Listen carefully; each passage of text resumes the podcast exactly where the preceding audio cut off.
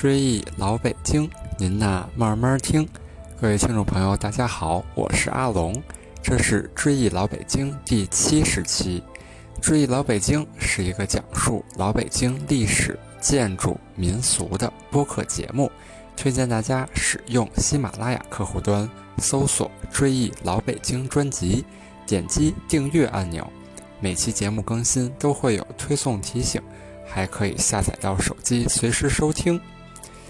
前几天和几位同事在北京坊看完电影，正寻思在附近的门框胡同找个馆子吃晚饭，这才发现，一位成长在二环以里的年轻同事居然都没吃过大连火烧，这实在有点说不过去。这期节目咱们就来好好聊一聊北京小吃大连火烧的故事。首先就有一个问题了。那么这个搭脸是什么东西呢？说起搭脸，很多人都没有见过。它是一种长方形的、中间开口的布袋子，可以把随手用的一些东西放进去。大的是搭在肩上的，小的挂在腰上。说的再形象点，有点像打开的钱包。那么搭脸火烧是火烧吗？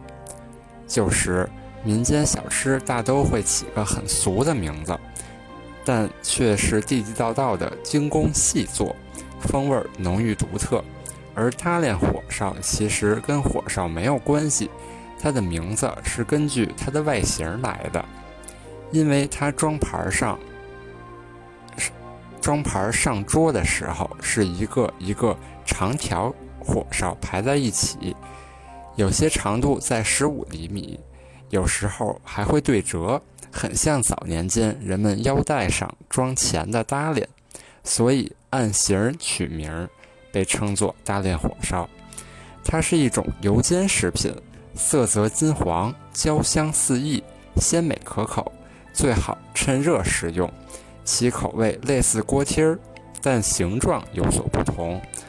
按老北京的理儿，吃搭链火烧要配。鸡血和豆腐条制成的酸辣汤，鲜香酸辣，余味无穷。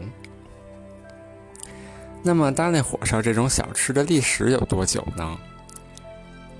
说起大连火烧的历史，那还得追溯到清代的光绪年间。据传，在一八七六年，从顺义来京的姚春轩夫妇为了生计。在北京东安市场附近摆了一个做火烧的小食摊儿，他们做的火烧与众不同，卖的火烧不是用烤炉烤的，而是在饼铛里用油煎的。他们用手工将猪肉切肥剁瘦成米粒儿状，加入葱姜末，用清水打馅儿，搅拌至粘稠，然后用温水和软面擀成薄皮儿。里边装上拌好的馅儿，折成长条形，放在饼铛里用油煎。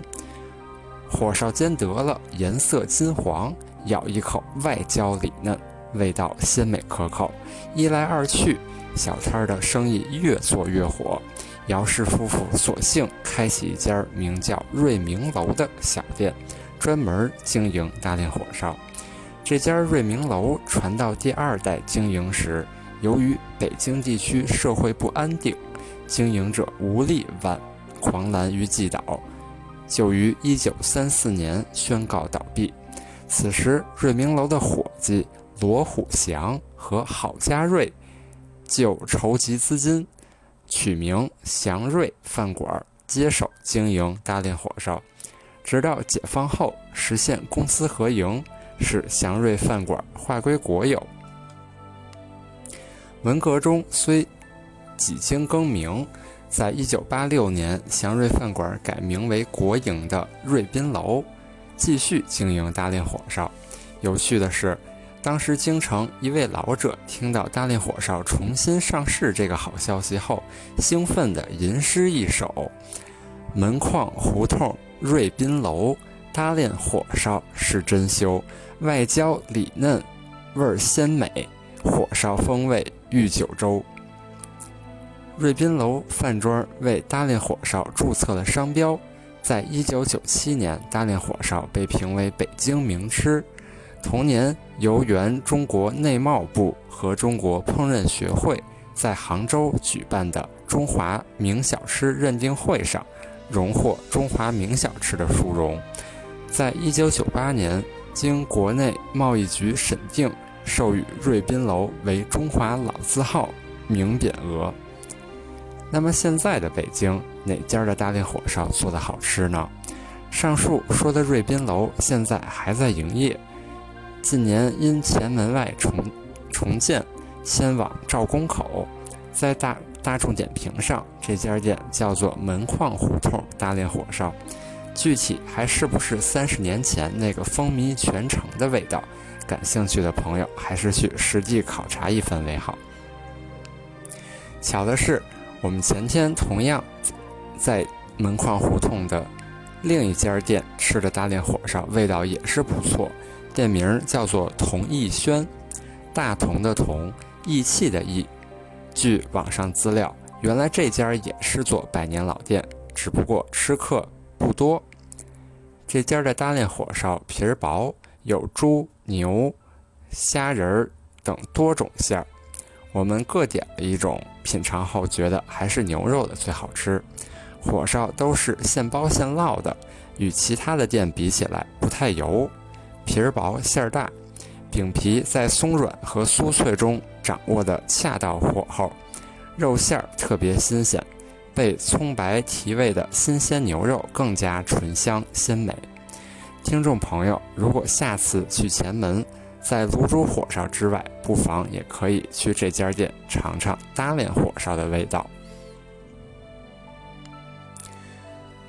欢迎大家将本期节目分享至微信群或朋友圈，希望大家一起记住老北京，记住一段不该被遗忘的历史。